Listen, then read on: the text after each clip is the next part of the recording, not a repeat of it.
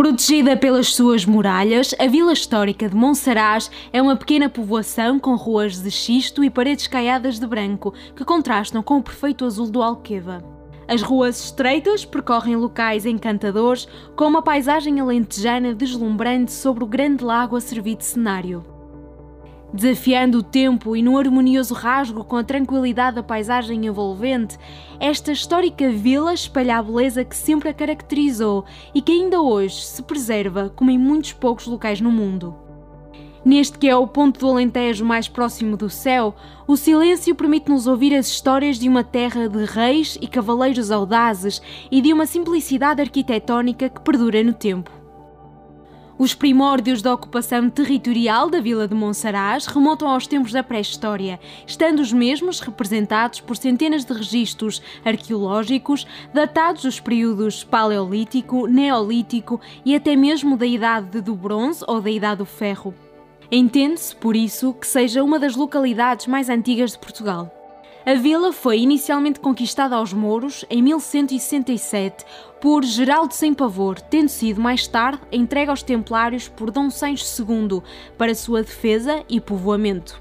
Durante séculos, a fortificação de Monsaraz foi de veras importante e desempenhou um papel de posto de vigia do Guadiana, de onde era possível avistar a fronteira com Castela. Foi ainda sede do Conselho até 1838, altura em que esta função passou para a aldeia de Reguengos, atualmente reconhecida por Reguengos de Monsaraz. Em termos históricos, sabe-se que a vila cairia sob domínio do Islão a quando as invasões muçulmanas que viriam a ocupar grande parte da Península Ibérica.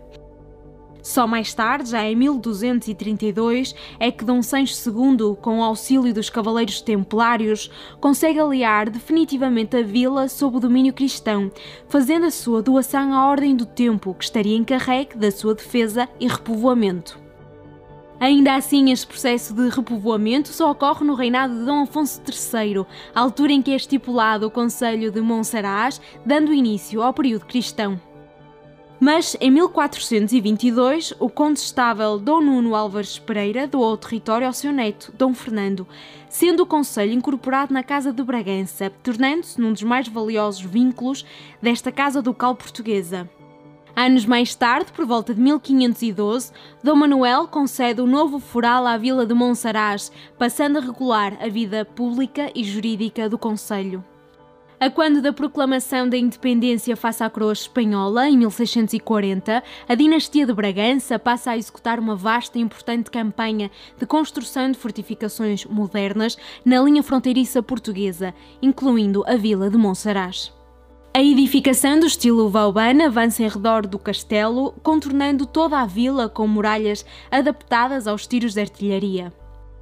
A condição de vila medieval acastelada e o desenvolvimento de atividades artesanais e vinícolas, assim como o forte crescimento das aldeias de reguengos, que se encontravam situadas numa planície de fácil acesso, são fatores decisivos para a passagem oficial e definitiva da sede conselho para a aldeia de reguengos entre 1838 e 1851. Nesta pequena vila há uma série de atrações turísticas para conhecer. A visita poderá começar no Castelo de Monsaraz, de onde é possível contemplar uma paisagem magnífica sobre toda a vila.